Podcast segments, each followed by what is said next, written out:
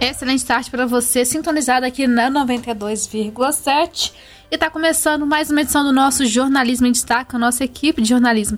Desejo uma ótima tarde para Leonardo Duque, Luana Carvalho e Vanusa Rezende. Vanusa, é com você.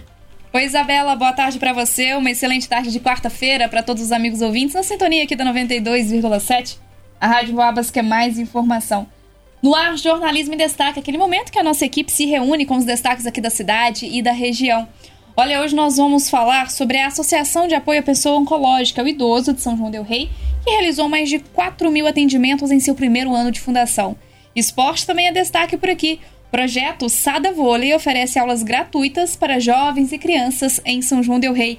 Vamos falar também sobre o concurso público que abriu as inscrições aqui para São João Del Rei nesta quarta-feira, dia 25 de janeiro. É um processo seletivo com o prazo aí de validade de um ano, podendo ser prorrogado por mais um ano. Daqui a pouquinho a gente informa tudo sobre isso, mas antes, Leonardo Duque chega por aqui para falar com a gente sobre o destaque nacional. E que destaque triste, né, o Leonardo? Trabalho escravo. 2.575 pessoas foram resgatadas em 2022.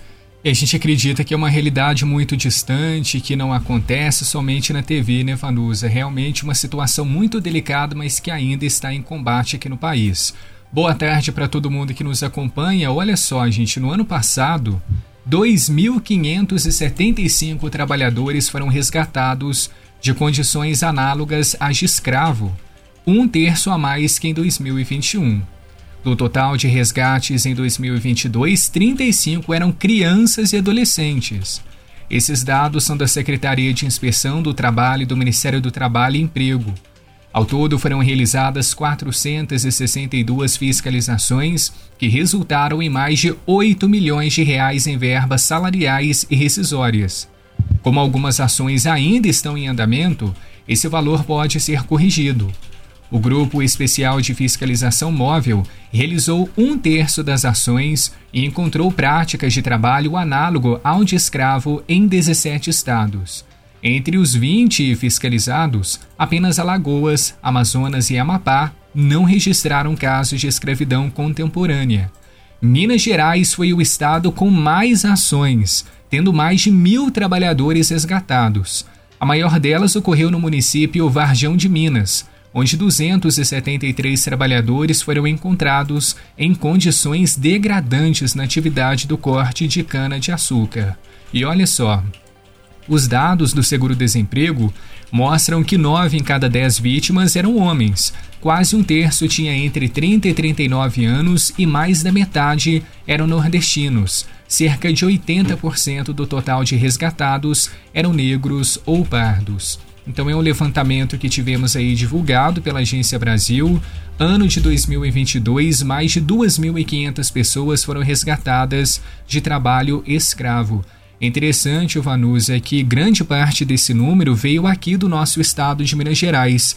Porém, as pessoas, entre aspas, contratadas, vinham do Nordeste procurando uma vida melhor.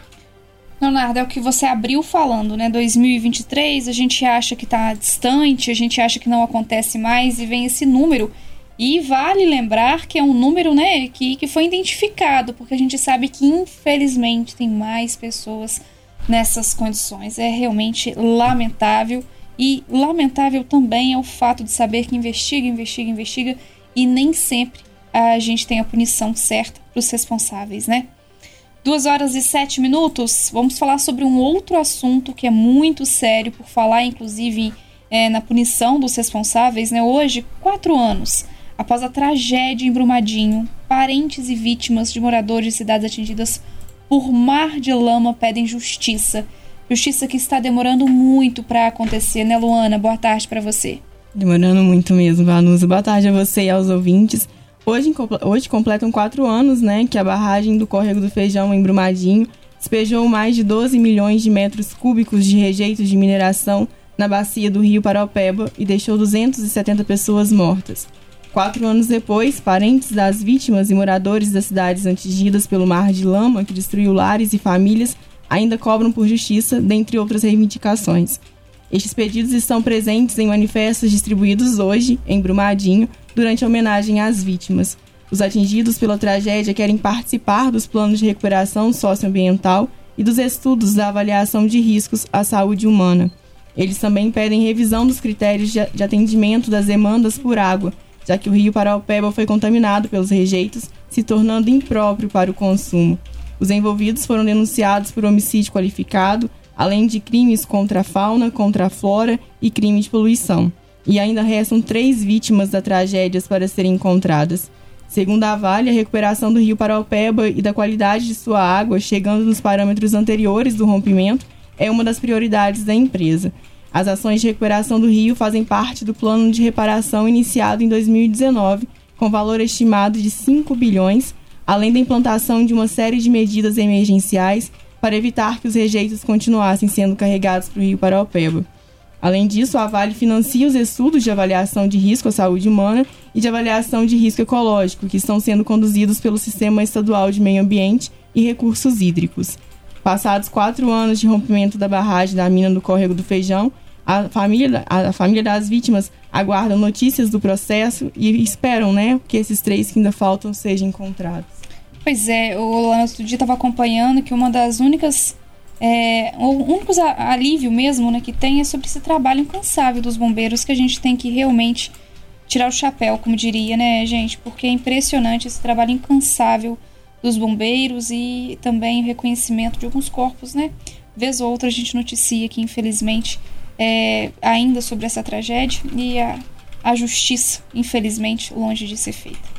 Olha, gente, a Prefeitura Municipal de São João Del Rei está com o edital de processo seletivo simplificado aberto para o preenchimento de vagas em cargos de nível médio completo na administração municipal. As oportunidades são para os cargos de agente comunitário de saúde, são 70 vagas, 3 para PCD, portadores de deficiência, e agente de combate às endemias, aí nesse caso são só 3 oportunidades. O salário oferecido para os dois cargos é de R$ 2.424 ao mês, uma carga horária de 40 horas semanais. Tem interesse? Então, olha só, você tem até o dia 23 de fevereiro para se inscrever exclusivamente nesse endereço aqui, ó www.fumarc.com.br. Fumarc é a banca organizadora, tá? Valor desse, da taxa de inscrição, 50 reais. Se você não tem acesso à internet, vai ser disponível, tá disponível, ih, vai estar disponível, saiu a expressão, um posto de atendimento com computador, impressora e acesso à internet nos dias úteis do período de inscrição, de 9 a meio-dia e de 1 e meia a 5, na Prefeitura Municipal de São João del Rei, que fica a Rua Ministro Gabriel Passos, número 199, no centro. O período para solicitação de isenção da taxa é muito curto. É hoje, dia 25, e amanhã, dia 26. Os candidatos serão avaliados mediante provas objetivas, com questões distribuídas entre as disciplinas de língua portuguesa e conhecimentos específicos.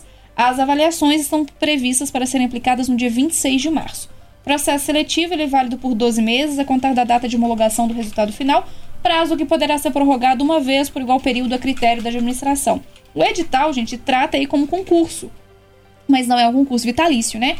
A gente escuta a palavra concurso, já acha aí que, que é vitalício. Não é o caso desses que estão abertos na Prefeitura de São João del Rei, porque a gente já tem um outro que as inscrições começaram na última segunda-feira. Então, acesse www.fumarc.com.br para, inclusive, aí, né, é, se inscrever, uma boa oportunidade, o salário de R$ 2.424 ao mês, com uma carga horária de 40 horas semanais e boa sorte para todo mundo. Agora são 2 horas e 12 minutos, deixa eu continuar aqui o jornalismo em destaque. Vou conversar agora mais uma vez com Leonardo Duque sobre a Associação de Apoio à Pessoa Oncológica e Idoso de São João del Rei, que realizou muitos atendimentos em seu primeiro ano de fundação. Tem o um número, Leonardo? São mais de 4 mil ao todo, viu, Vanusa? Realmente são dados impressionantes. Ontem nós recebemos aqui no programa Em Foco a presença da Leila Márcia, ela que é assistente social e vice-presidente da APOI. Ela teve um bate-papo sobre esse dia do aniversário de um ano da fundação da instituição aqui em São João del Rei. Ela foi fundada exatamente em 24 de janeiro de 2022. E qual é a proposta? É oferecer um suporte às pessoas que estão em tratamento contra o câncer ou já venceram a doença, e também para os idosos. Ela estava bastante feliz com as vitórias alcançadas e também por ter conseguido vencer alguns obstáculos. Um deles, conseguir atender os usuários mesmo sem ter todos os recursos necessários. Ela alegou que a solidariedade de amigos e voluntários foi fundamental. Eles conseguem oferecer com a ajuda de tantas pessoas serviços de fisioterapia, de direito, avaliação médica, apoio psicológico são vários setores contemplados.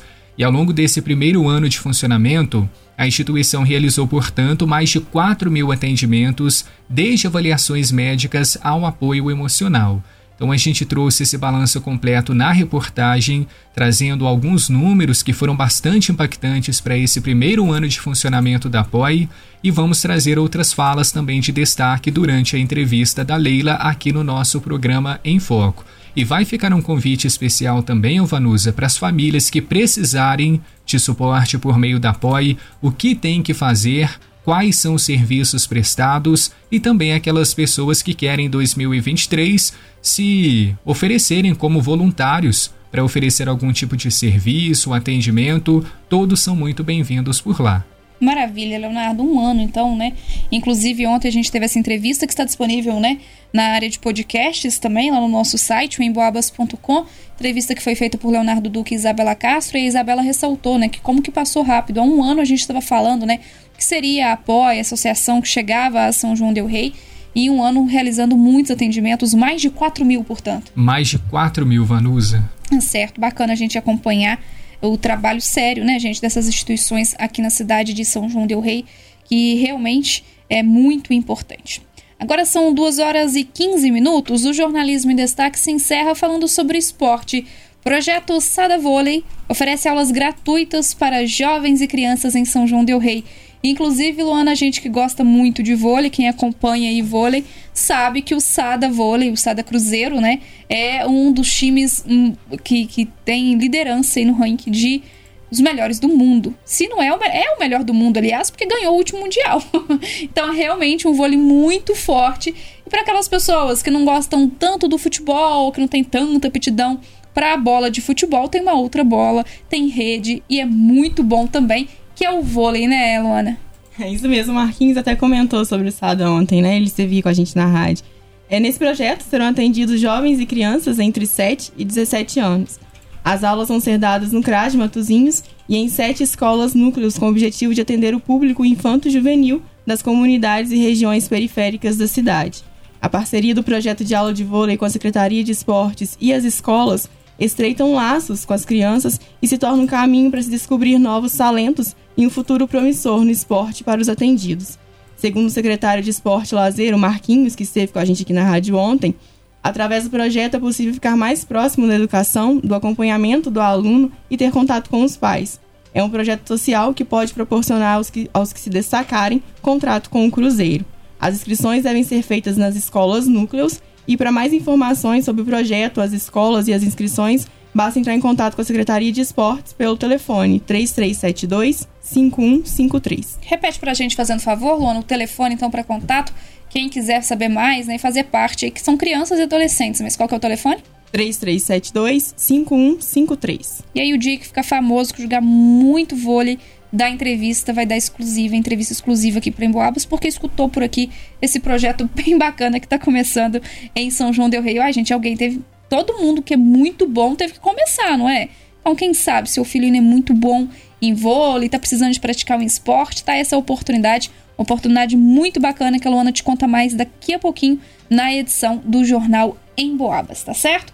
Luana, Marcelo, Leonardo Duque e Vanusa Rezende, que voltam daqui a pouquinho, então, na terceira edição do Jornal em Boabas, edição das quatro da tarde. E é claro que você por, fica por dentro no, ao longo da nossa programação e também no nosso site, o emboabas.com, nas redes sociais, facebook.com, barra rádio Emboabas, Instagram, arroba rádio Emboabas. Isabela Castro, obrigada pelos trabalhos técnicos e é com você.